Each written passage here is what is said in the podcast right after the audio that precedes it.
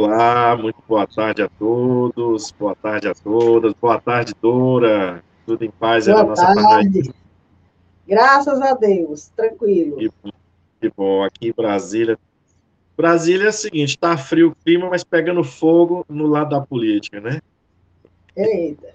O centro administrativo político do país não poderia ser diferente. Né? Tudo que acontece aqui tem consequências no país.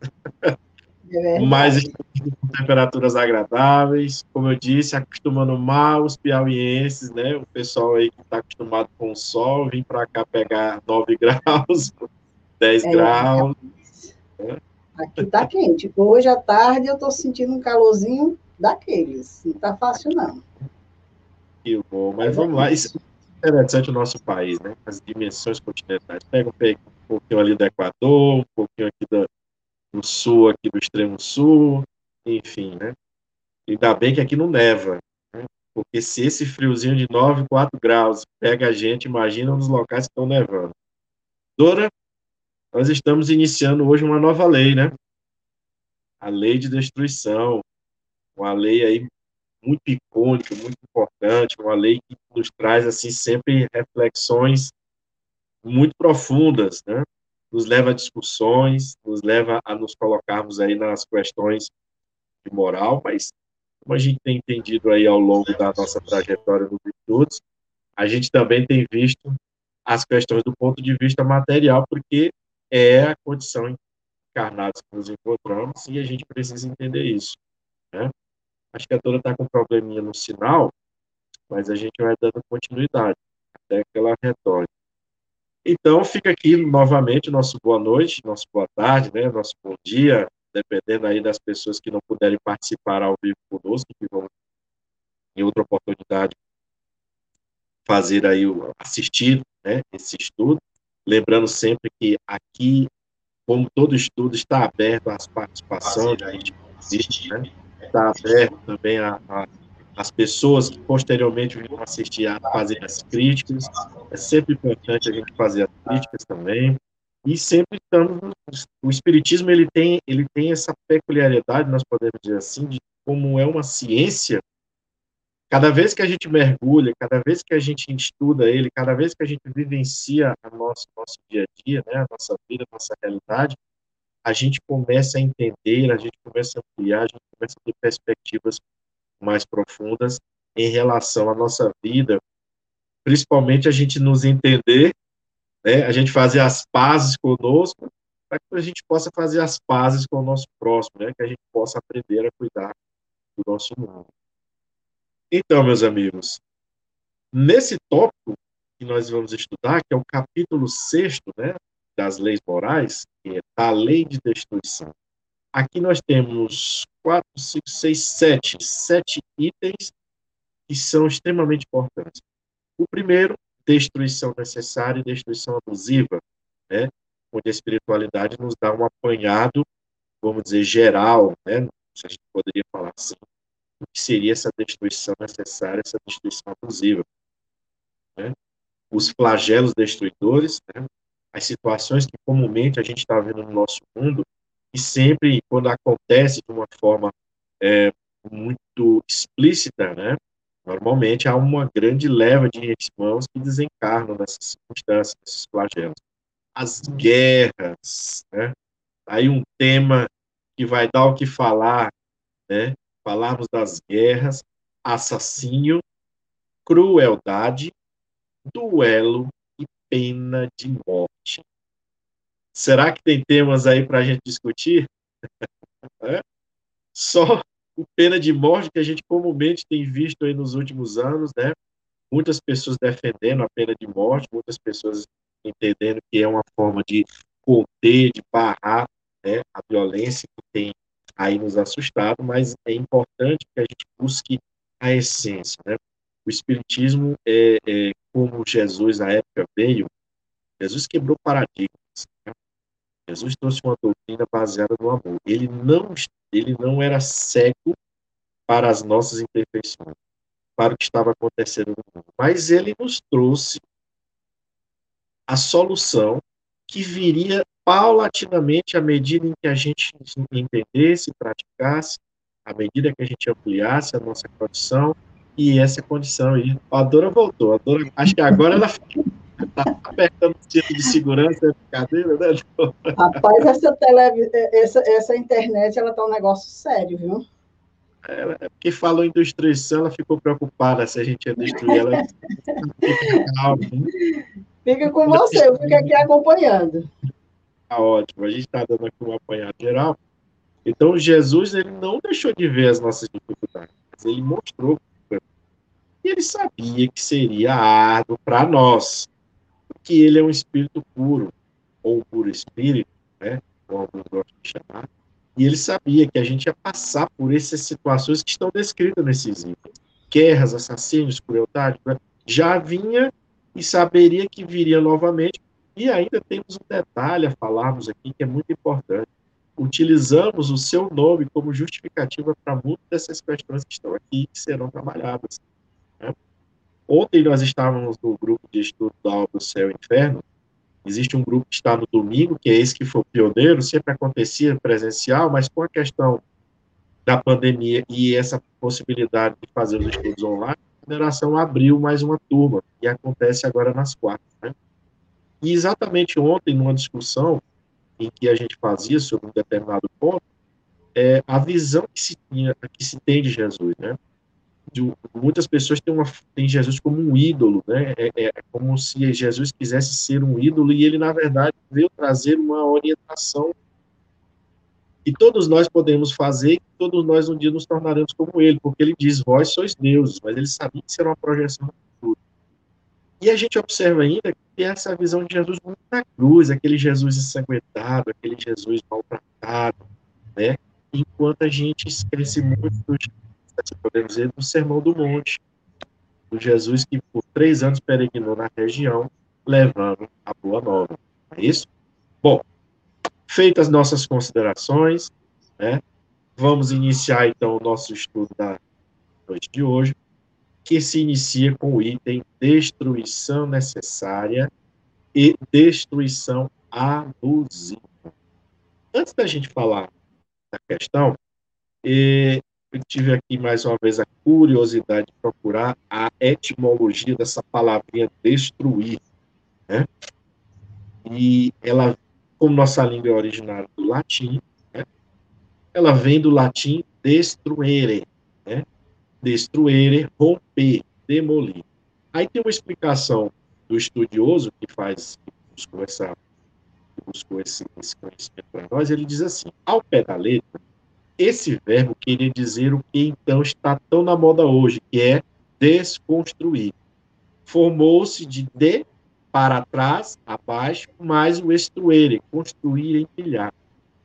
Então, o sentido que se dava essa palavra era esse, romper, desconstruir, né? podemos dizer desfazer. E, naturalmente, com o passar do tempo, as palavras elas se modificam, né, no seu sentido, no seu significado. Se você for buscar no dicionário, você vai ver lá que é pôr uma edificação abaixo, demolir, causar grandes danos em água, arrasar, devastar, causar a morte ou a extinção, né, dar cabo de, fazer desaparecer. Então, ele tomou essa conotação, podemos dizer, mais aflitiva no seu significado. Né? Quando você fala em destruir, normalmente as pessoas ficam receosas, fico com uma, uma, um sentimento ali de, de, cautela, de medo, né?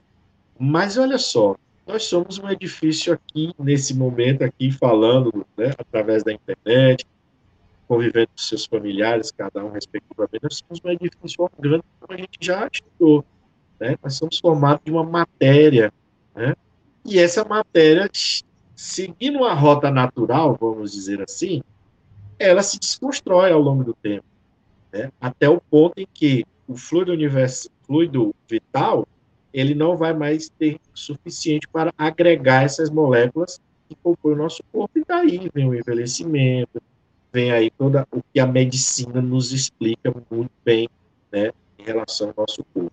Muito bem, feita essa nossa pequena observação, diz lá na questão, questão 721, é lei da natureza a destruição? Kardec, todas as leis, ele pergunta: é lei da natureza a destruição? E a resposta é: preciso é que tudo se destrua para renascer e se regenerar. Porque o que chamar de destruição não passa de uma transformação que tem por fim a renovação e melhoria dos seres vivos. Olha que interessante essa resposta dos espíritos. Ele nos mostra a nossa visão de destruição, dessa mais que a gente falou, né? Demolir, de matar, de, de, fazer desaparecer, e eles estão dizendo que é uma transformação. Ora, sim, que é importante, então, essa, essa questão toda, é a questão espiritual, é o ser que pensa. Mas ele disse aí que não passa de uma transformação que tem por fim a renovação e melhoria dos seres vivos. Então, ele está falando também que essas modificações que a gente conhece como evolução, e a biologia, né, que a botânica né, nos traz em relação a cada uma das suas áreas, foi preciso que outros se destruíssem, se desconstruíssem seus corpos, né, sendo absorvidos pelo elemento material, pela terra, né, e ali a atuação de outros micro-organismos, toda uma relação que nos foge aqui o vamos dizer assim, um conhecimento mais específico, que nós somos da área, né, e que eles seria, serviria de alimentos para um outro grupo e que daria, serviria de matéria-prima para a formação de outros seres, né? Lembrando que ali, tanto em animais e plantas, existe um princípio espiritual que se desenvolve. Né? E aí a gente faz aqui a pergunta A, para a gente fechar e depois passar para a Dora fazer as considerações dela. O instinto de destruição teria sido dado aos seres vivos por desígnios providenciais? temos um instinto de destruição, precisa destruir, né? E aí vamos ver o que é esse contexto que nos explica. As criaturas são instrumentos de que Deus se serve para chegar aos fins e objetivos. Para se alimentarem, os seres vivos reciprocamente se destroem. Destruição esta que obedece a um duplo fim.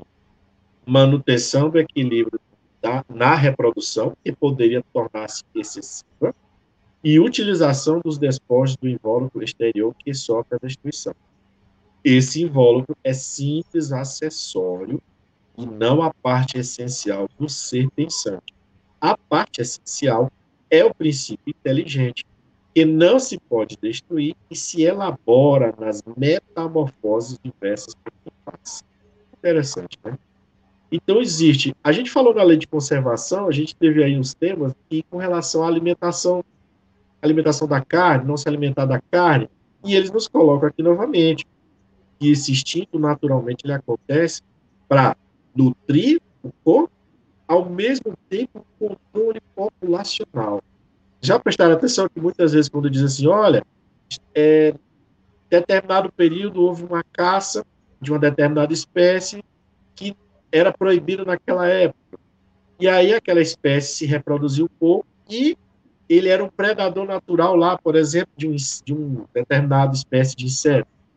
E por ele não estar numa quantidade que pudesse controlar essa espécie de insetos, esses insetos dominaram a cidade, invadiram a cidade. Né? Não é incomum a gente observar exatamente quando a gente mexe num ponto que não deveríamos ou não mexemos com o devido cuidado, a gente promove esse desequilíbrio aqui que ele está colocando. Existe um equilíbrio, né? Existe o nutrir mas existe o equilíbrio populacional. E ele nos lembra de um detalhe importante, que a gente até mencionou, né? Que o importante aí é o princípio espiritual, o que pensa. Né? O corpo é um acessório. Né? Então veja que eles já vão trabalhando também aqui na lei de destruição a, a, esse nosso entendimento com relação à morte. Né?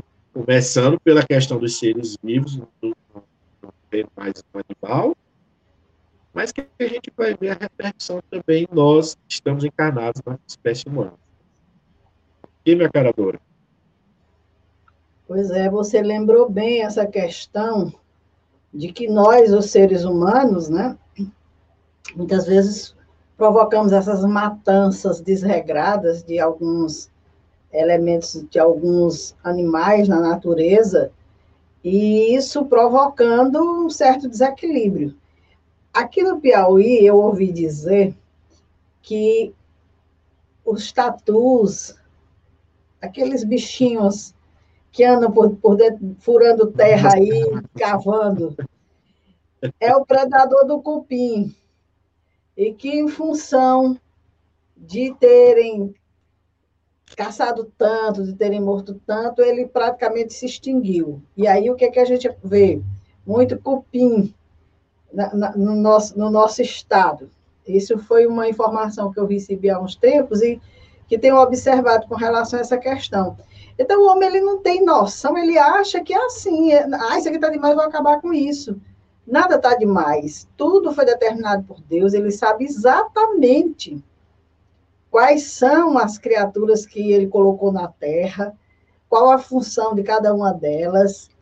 Mas nós, na nossa ignorância, a gente acha que é desse jeito, né? Que a gente pode sair destruindo, que a gente pode sair matando. É claro que quando se diz com objetivo de alimentação, e aí nós já vimos lá nas, nas questões passadas que a carne alimenta a carne, e que se não houvesse isso também, você já pensou? Nunca se mata um gado, nunca se mata uma ovelha, nunca se mata um, um frango, como é que não ia ser isso, né? Então, existe esse equilíbrio. Agora, quando a gente passa a fazer isso, o abuso, com certeza gera um certo desequilíbrio.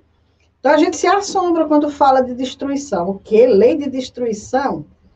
Mas, olha, essa lei, ela está presente aí nessas pestes, né? Nesse momento que a gente está vivendo. Está acontecendo uma lei aí, a lei de destruição está trabalhando.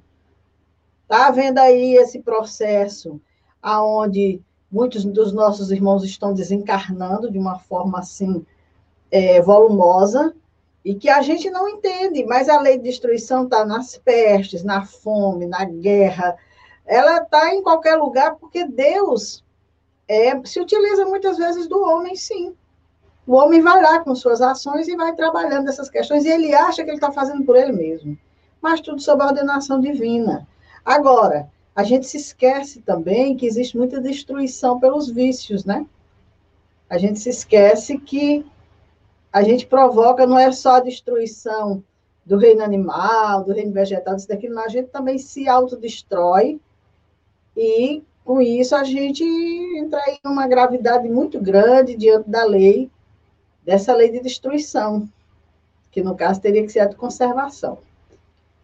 Mas é isso, amigo, é o que eu entendo dessa lei. É uma lei que a gente, assim, no primeiro momento, que a gente tem contato com ela, a gente diz: existe uma lei para destruir, mas é como ele disse: não é destruir, é transformar, é uma lei de transformação.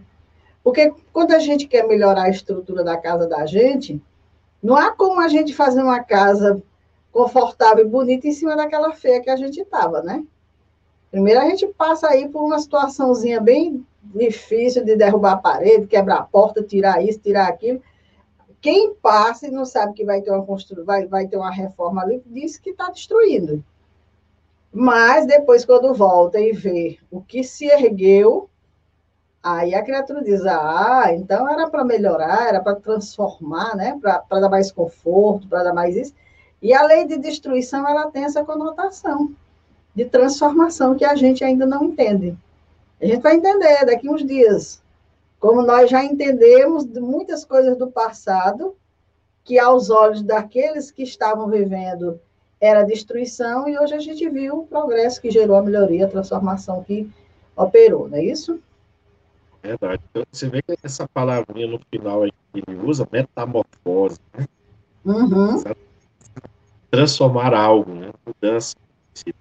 Doutora, você, quando você falou nessa questão dos tatus, é, eu lembro porque eu cresci no, numa família muito grande, principalmente do lado do meu pai. Né? Meu avô era um homem da roça, né? Então, essa, eu, eu cresci ouvindo assim, eram as famosas caças, né? Uhum. De tudo, né? E, e, eu lembro uma certa vez, antes de vir aqui para Brasília, eu estava visitando meu pai, e quando nós chegamos lá, ele sabendo que a gente estava vindo para Brasília, então foi, foi fazer aquele almoço, aquela confraternização, e ele nunca deixou de apreciar essas coisas.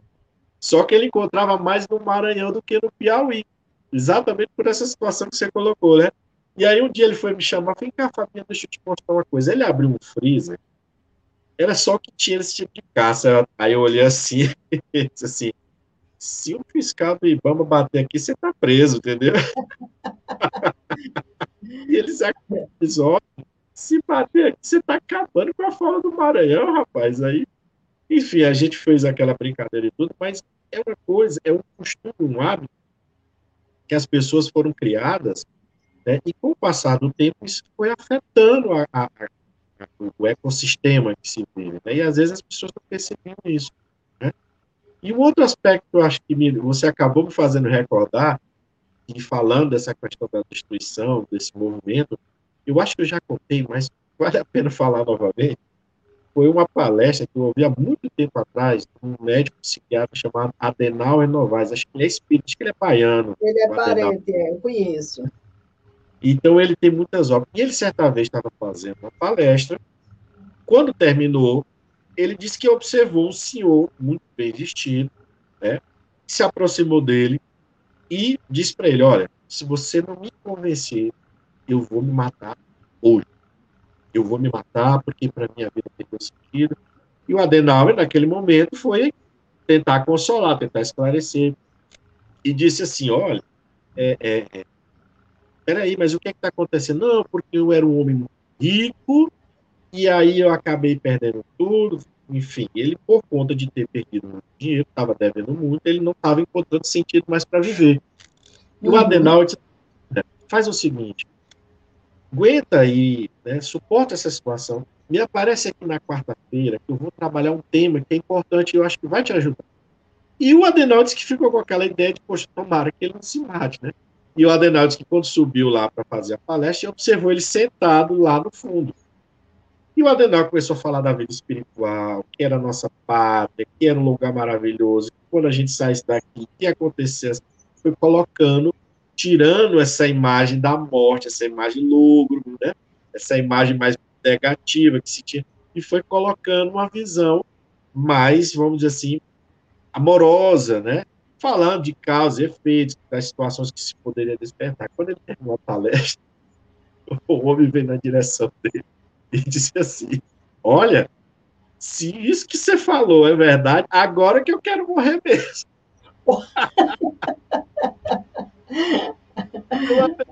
Calma, não, é assim. Se você for por essa via aí, você viu que eu falei do suicídio, a gera isso, isso. Bom, o que, que aconteceu? Esse senhor se tornou espírita e passou a ser um trabalhador lá na casa. Aí o Adenal até brincou: olha, ele continua devendo muito, mas ele está mais consolado, entendeu? a gente vira essa questão da destruição a espiritualidade, nesse primeiro momento aqui que a gente está estudando, é um, poderíamos dizer que é uma questão filosófica, mas ao mesmo tempo prática, porque já está nos falando dessa necessidade de ser, já está nos falando que o corpo é o acessório. Né? Tanto é que o tema diz destruição abusiva e destruição necessária.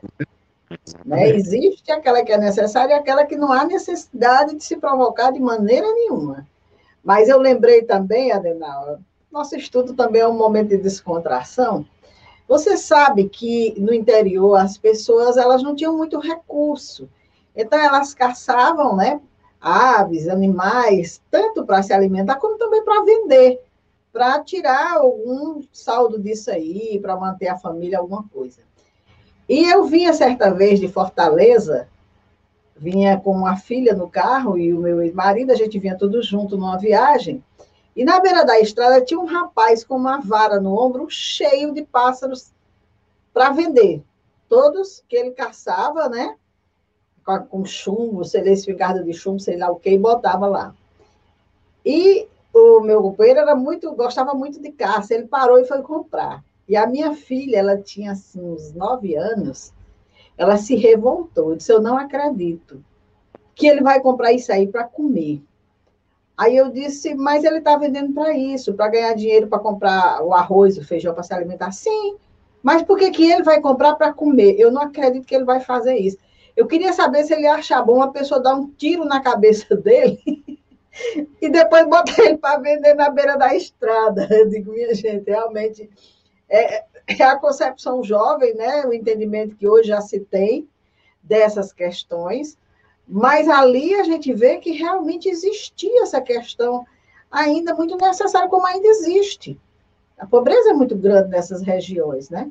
Mas o, o, o esporte, aquele para se divertir, para aquela caça só para destruir, realmente é algo que é abusivo.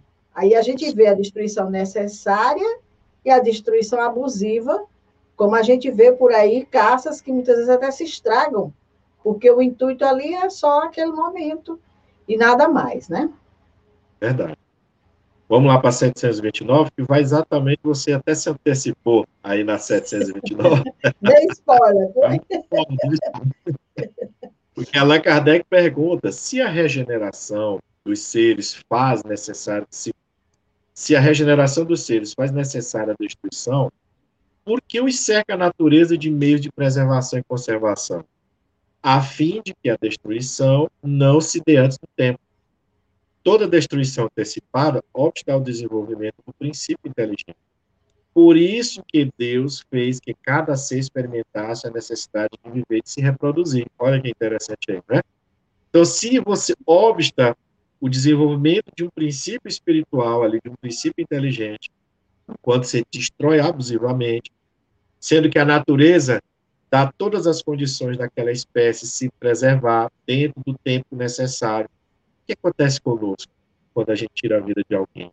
Quando a gente toma a frente da lei, nós cometemos. Estou dando spoiler porque lá, lá na frente vamos ver a guerra e os assassínios, né?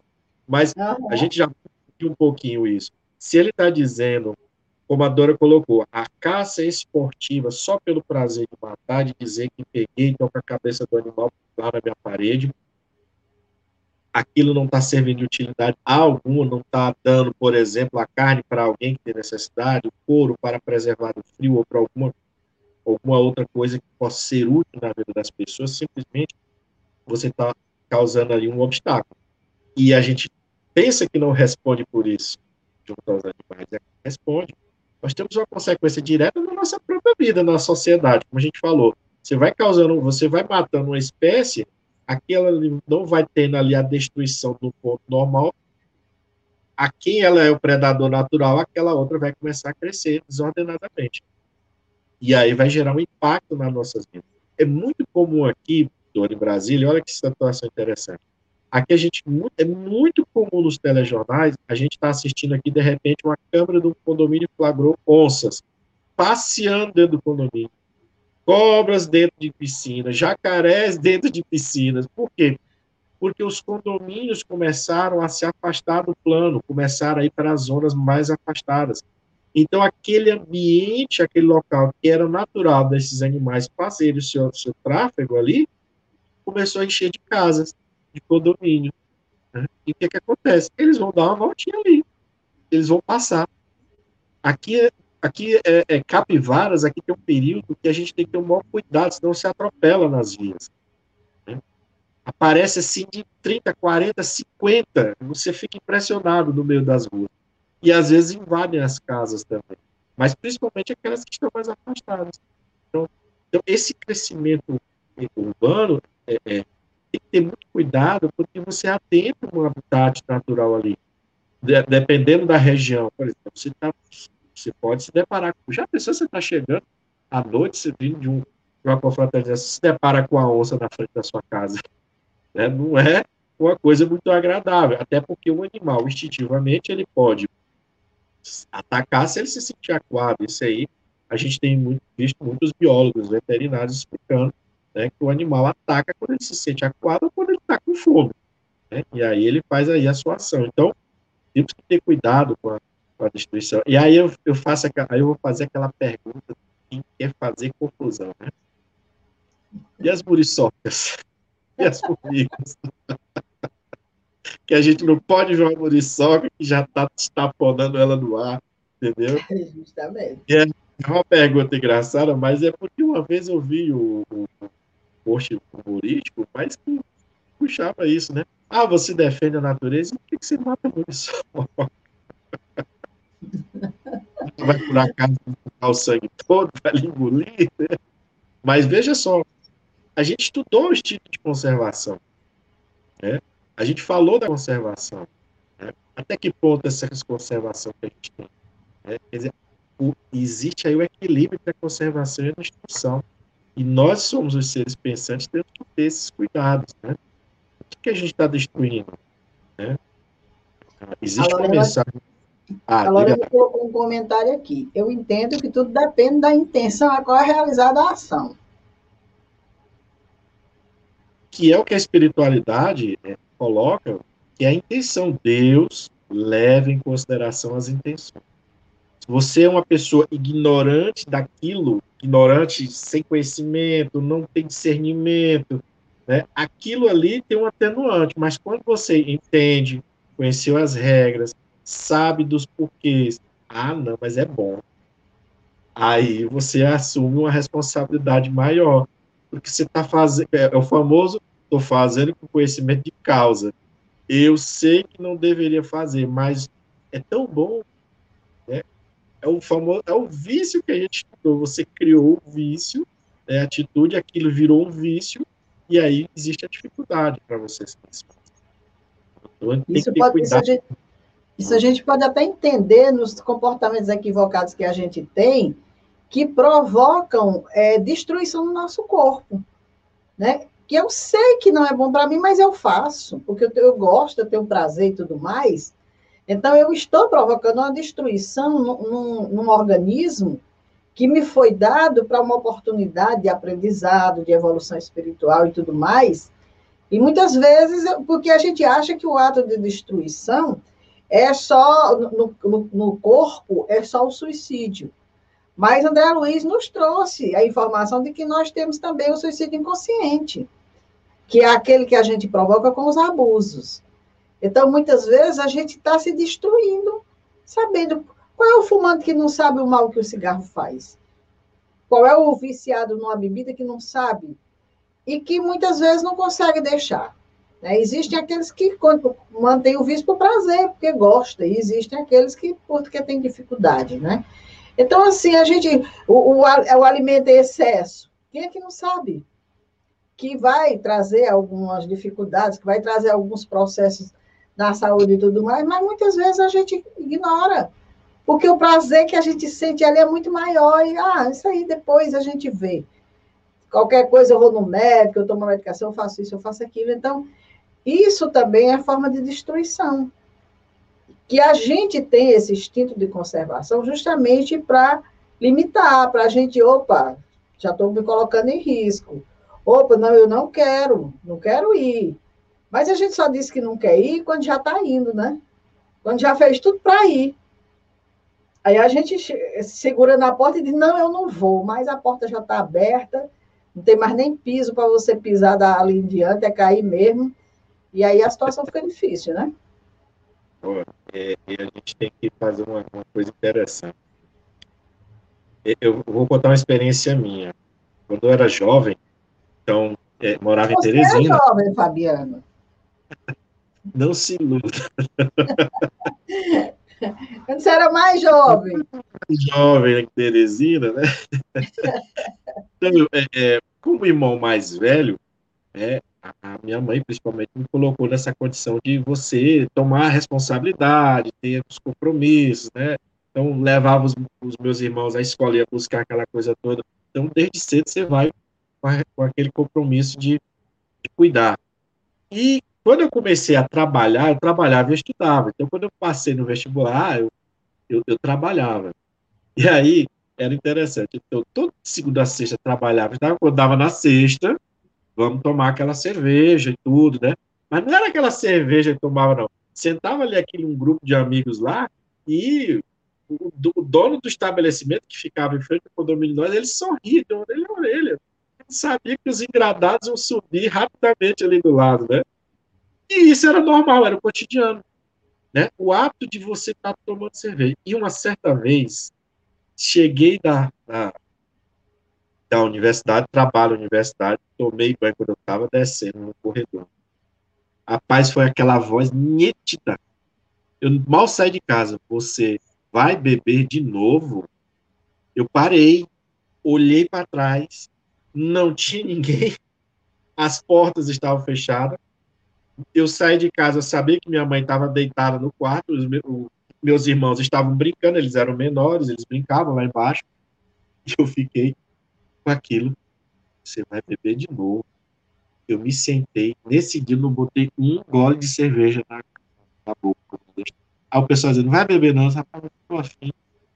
Não estou me sentindo bem, não, porque aquilo ficou na minha cabeça. Eu tenho certeza que eu ouvia uma pessoa dizer se eu já ia beber de novo. Né? E daquele momento em diante, aquilo foi que começou a martelar na minha consciência por que aquela voz, o que queria dizer. Né? E depois veio uma série de situações em relação ao fenômeno espiritual que se desenhou dentro da família, que aquilo foi para mim despertando, ó, oh, você não está aí nessa, peraí, curtir a vida não, né? E desse momento mais adiante foi que eu fui reduzindo, reduzindo, reduzindo, reduzindo, até que eu não tive mais nenhum prazer em estar colocando algo. Eu sempre digo, eu respeito qualquer pessoa, qualquer que seus hábitos, porque eu aprendi que muitas vezes ali é uma fuga, é um prazer momentâneo que esconde uma necessidade de um olhar mais não estou dizendo aqui que me tornei o espírita, não. Pelo contrário, foi aí que eu mergulhei e fui ver que a coisa era muito mais profunda do que eu imaginava.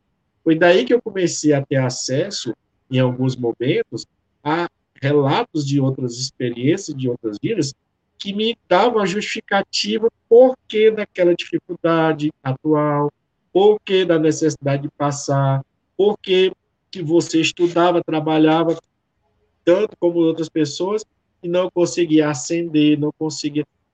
E você tá, foi vendo, foi enxergando, e aquilo vinha automaticamente acalmar. Ao mesmo tempo que você diz, mas por que, que eu fiz isso? Onde é que eu estava com a cabeça que eu trucidei aquele grupo de pessoas lá, rapaz?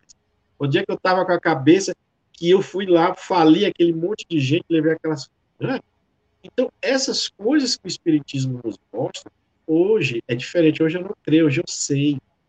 Quando você sabe, isso te chama um compromisso. Porque você pode até ter aquele condicionamento de querer ir fazer novamente, mas aquela voz vem de novo. Vai fazer isso de novo. Jesus então, diz, é... né? Agora tu dizes que sabes. Então, agora você já, já pode ser responsabilizado. Exatamente. Já, né? Exatamente. Por isso que muitas vezes certos comportamentos que a gente tem, as pessoas estranham. Ah, virou santo? Não. Porque se eu for por aí, você não tem ideia do que está me esperando, entendeu? Lá do outro lado. Você recebe essa informação de um espírito amigo, do anjo da guarda, do seu anjo da guarda, mas você sabe que também do seu lado tá aqueles que não te perdoaram, que não aceitam que você cresça, como é que pode ele ter essa vida aí, enquanto lá ele fez isso, fez aquilo, fez. E muitas vezes a criatura, olha que interessante, a criatura está tão cega pelo ódio, pela raiva, que ela não percebe que você muitas vezes é pai ou mãe, é irmão de uma dessas criaturas que ele amou e que você está cuidando agora. Porque é a chamada monoideia, eu fico só fixado naquele sentimento.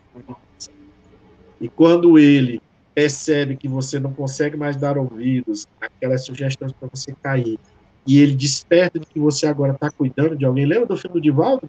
Né? A história uhum. do Divaldo? Quando ele percebe que ele vai ver, opa, não é mais aquele.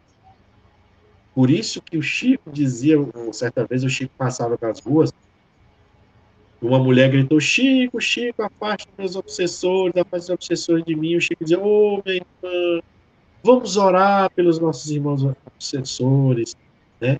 E eles precisam também, não é só nós da encarnação espiando, reparando, não. Eles estão também cegos por conta da nossa ignorância naquele momento. Porque muitas vezes a gente podia ser alguém referência para eles naquela existência. E aí nós traímos a confiança. E agora a gente tem que mostrar que nós mudamos, estamos seguindo um outro líder, como muitas vezes a gente ouve nas reuniões de quem é esse tal de Jesus que você está seguindo agora, que você não seguia e agora está seguindo, né? É a hora que você mostra. É a hora que você oferta também a mesma luz que foi oferecida. Estamos nos reconstruindo, né? Reconstruindo, verdade. Essa transformação, essa reforma moral que a gente vai fazendo é uma reconstrução. A gente não deixa de ser aquele ser que fomos no passado, mas a gente vai descobrindo os nossos erros, vai compreendendo as nossas fragilidades e se determina uma mudança, uma transformação. Nós estamos destruindo o homem velho? Não, nós estamos reconstruindo, estamos reformulando, né? renovando esse novo ser. Porque o que a gente fez não vai deixar de ter o seu registro do passado. Mas um novo olhar agora vai dizer que nós agora estamos, é, vamos dizer assim, nos melhorando, nos transformando, que aquela situação que chegou para mim hoje difícil, que parece que vai me destruir, foi aquela situação que eu usei destruindo os outros no passado, e que agora ela se apresenta para mim como uma ferramenta para eu trabalhar, para eu me transformar, para eu me melhorar, para eu me aperfeiçoar, para eu auxiliar. Então a gente começa a perceber que em tudo isso existe a misericórdia divina, nos oportunizando para que a gente cresça, para que a gente melhore, para que a gente se transforme. Da mesma forma que esses flagelos que vêm por aí, que parece, assim, no primeiro momento, que está destruindo tudo, está operando aí uma transformação que no primeiro momento a gente não vai ver, mas daqui a um tempo, como eu já falei, a gente vai lembrar. Porque hoje mesmo, Fabiana, eu fico observando, a gente pensa assim, meu Deus, não mudou muito de dois anos para cá, mas quanta coisa que a gente fazia dois anos atrás que ninguém faz mais. Né? E vai ser assim. Porque eu lembro de uma fala do Miramês, quando ele diz que o terceiro milênio chegando, nós não vamos mais ter como acumular karmas, não. Nós agora vamos agora só trabalhar nos que nós já temos. Porque aqueles que ainda insistirem nessa ideia não retornam mais o planeta. E nós que aqui estamos, nós não temos mais a oportunidade de estar arranjando karmas, não. A oportunidade agora é de reformar. Nós já passamos pela destruição. Agora nós temos que construir, nos reconstruir. O momento é bem propício. Perfeito. Vamos passar. Dá para tempo fazer a, as duas? Dá. Né? Então vamos lá. 730.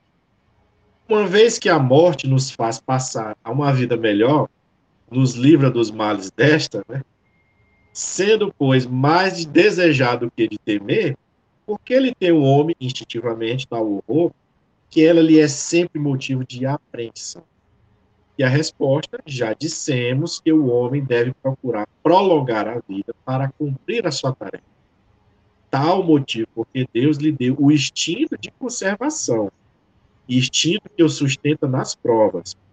A não ser assim, ele muito frequentemente se entregaria ao desânimo. A voz íntima, que o induz a repelir a morte, lhe diz que ainda pode realizar alguma coisa pelo seu progresso. A ameaça de um perigo constitui aviso para que se aproveite da dilação que Deus lhe concede.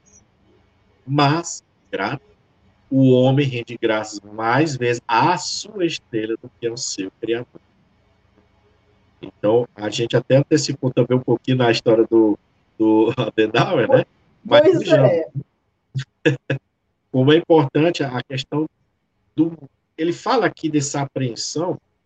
É, Allan Kardec trabalha muito bem esse tema no livro Céu e Inferno.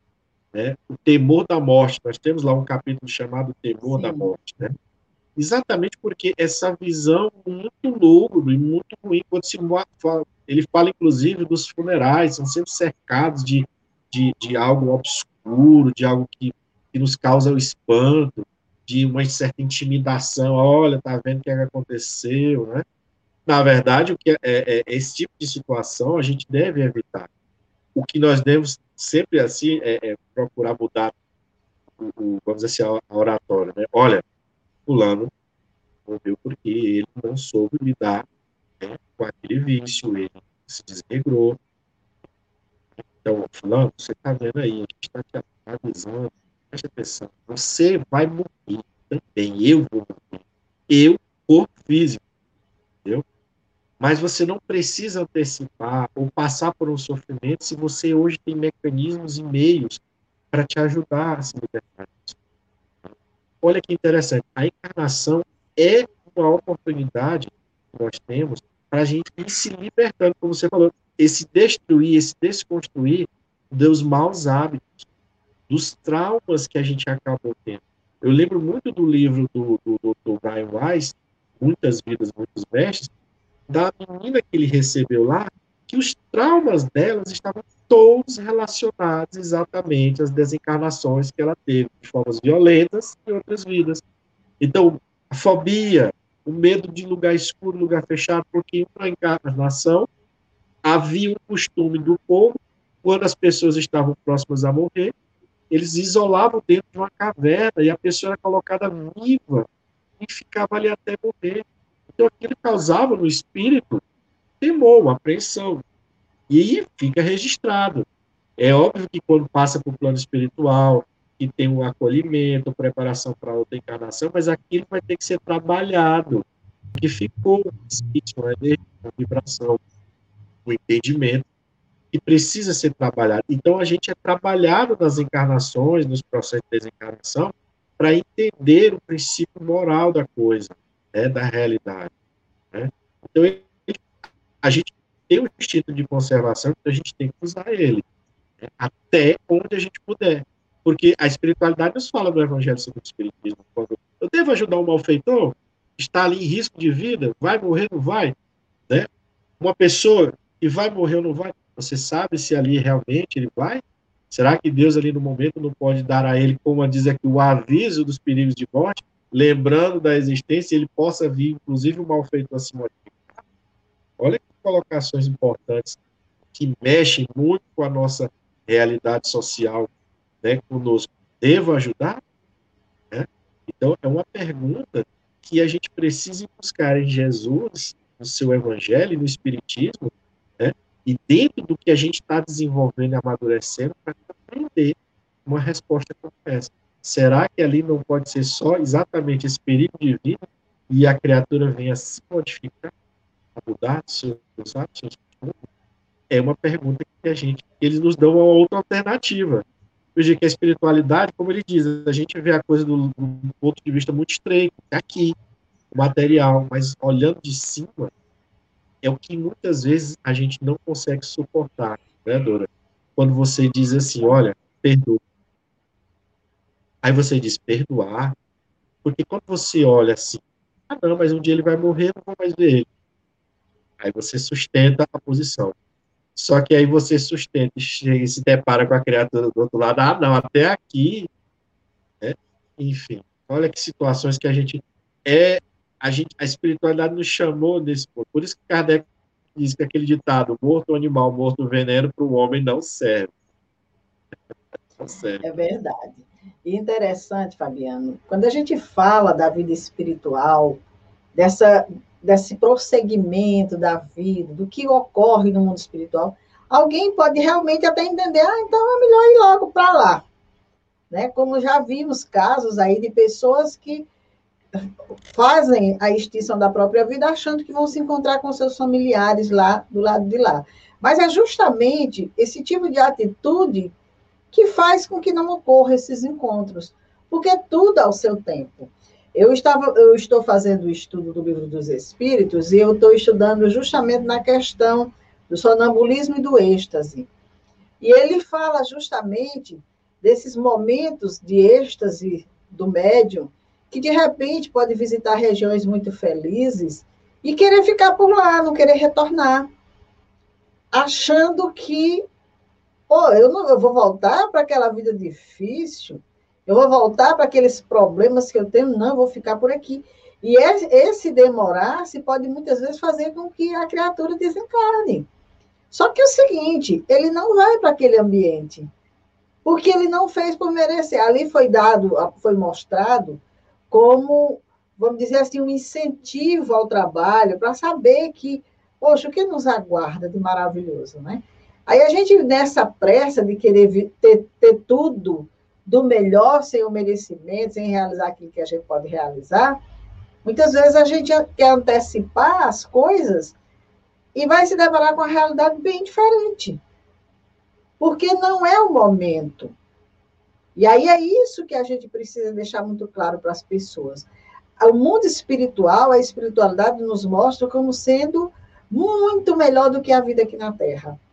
Claro, muito melhor, mas nós não podemos, de maneira nenhuma, abrir mão desse momento que nós estamos vivendo. Nós não podemos abrir mão dessa oportunidade que Deus nos deu, porque aqui é a nossa tarefa, é o nosso aprendizado, é a nossa escola. Nós temos débitos com esse planeta, nós temos questões mal resolvidas, nós temos situações de reencontros que a gente precisa fazer, para se realinhar, para se reorganizar.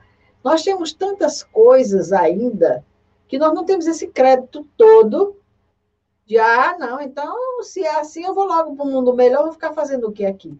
O mundo melhor é para quem fez por merecer. Esse que nós estamos, expiação e provas, onde o mal predomina, foi o que a gente fez por merecer. E por isso nós estamos aqui. Por isso nós estamos reencarnados aqui. Agora, se a gente trabalha, se a gente resolve as nossas questões, se a gente busca né, o entendimento da lei de Deus, essas leis que nós estamos trazendo aqui nos auxiliam muito a entender muitas coisas, como se posicionar diante da vida, diante de determinadas situações e tudo mais, nós vamos fazendo nossos exercícios em direito. E tal qual o bom aluno, a gente vai se promovendo de série, de classe, a gente vai passando de ano. A gente, de repente, lá na frente tem até um certificadozinho, né? É a mesma coisa na vida espiritual. Ninguém galga esse patamar assim. Lá no, no mundo espiritual não existe essa coisa da gente subornar, passar na frente da fila, não. Aqui existe, mas lá não. Jesus deixou muito claro, ceitil por ceitil, faz-se necessário a gente responder diante da lei, para que a gente tenha esse merecimento que a gente tanto quer, que a gente tanto busca, mas que se esforça muito pouco para ter, né? Dora, você falou uma coisa, é por isso que Paulo escreveu lá os Tessalonicenses, eu tava, quando você falou, eu fui buscar aqui, né? Primeira carta aos Tessalonicenses, capítulo 5, versículo 18 deem graças em todas as circunstâncias. Todas. Porque quando você percebe a roda da vida, esse processo de idas e vindas, você vai se dando conta, como você bem colocou, dessa sua necessidade de se melhorar, de ter créditos para ir para esses lugares melhores, né? Então, se a gente está vivendo a expiação, a expiação é o quê? É o nosso pagamento. Se eu vivo a prova, é para que eu desenvolva inteligência e cresça. E eu faço a reparação. Então, é isso que eles vão nos ensinando. Dai graças por este sofrimento que está passando. Né? Dai graças por esta prova e pela oportunidade de reparação. Se a gente olhar aqui no horizontal, não tem sentido algum. Não tem sentido algum. Por que, que Paulo sofreu pedradas, tentativas de assassinato, né? por um, um homem, né, como as pessoas, por um certo Jesus. Qual foi, o que ele viu que ele tinha que suportar tudo isso? Né? Porque aí a gente fala, lógico que Paulo era a lei, os hebreus tinham o conhecimento da reencarnação, mas com outro homem. Os, os, profetas do Antigo Testamento, você observa, principalmente Isaías, você vai ver lá a lei de reencarnação ele falando, né? ele projetando a realidade espiritual, a vinda do Messias. Então, é muito interessante a gente olhar isso. Por que, que a gente tem que dar graça? Tem que ser grato. Né? Porque aí é o momento que, quando a gente se arrepende, especialmente, você só espia, você só consegue realizar a expiação quando você se arrepende. Às vezes você vai em algumas situações que é para ir te levando até a condição de você dizer assim, não, já chego, já bate de frente, não dá para não dá para mim contra o, criador de tudo não.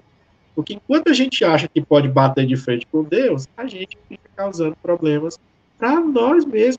Porque a gente fica, fica, por exemplo, acabando com a vida das pessoas, trazendo mal às pessoas. Então, isso tudo está vindo para minha conta e eu vou ter que reparar tudo isso, vou ter que espiar tudo isso. quando a gente se dá conta que a gente tem a chavezinha para parar, a gente para. Se a gente se arrepender. É verdade. Chega um dia que o espírito cansa, né?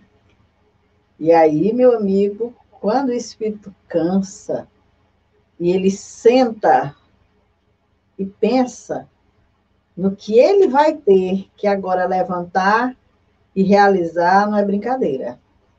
Então, é sempre bom a gente, volta e meia, parar, analisar como é que está a nossa vida, o que, que a gente está fazendo, quais são as nossas ações, o que, que a gente está destruindo, né? Porque muitas vezes a gente pensa que não, mas a gente destrói muito, muito, muito em torno de nós, a gente tira esperança, a gente tira é, ânimo, a gente faz tanta coisa que a gente acha que não está fazendo, e tudo isso retorna no outro momento para a gente refazer, para a gente rever, para a gente realizar. E é um processo demorado, longo, mas necessário. Bom, vamos continuar na próxima quinta-feira o estudo dessa lei de destruição, para a gente entender que é uma lei que existe, mas que não é para a gente sair destruindo assim. Existe a lei que é necessária, e se é necessária, Deus provê. E a abusiva, que é a que a gente muitas vezes faz, que a gente precisa parar de fazer, né?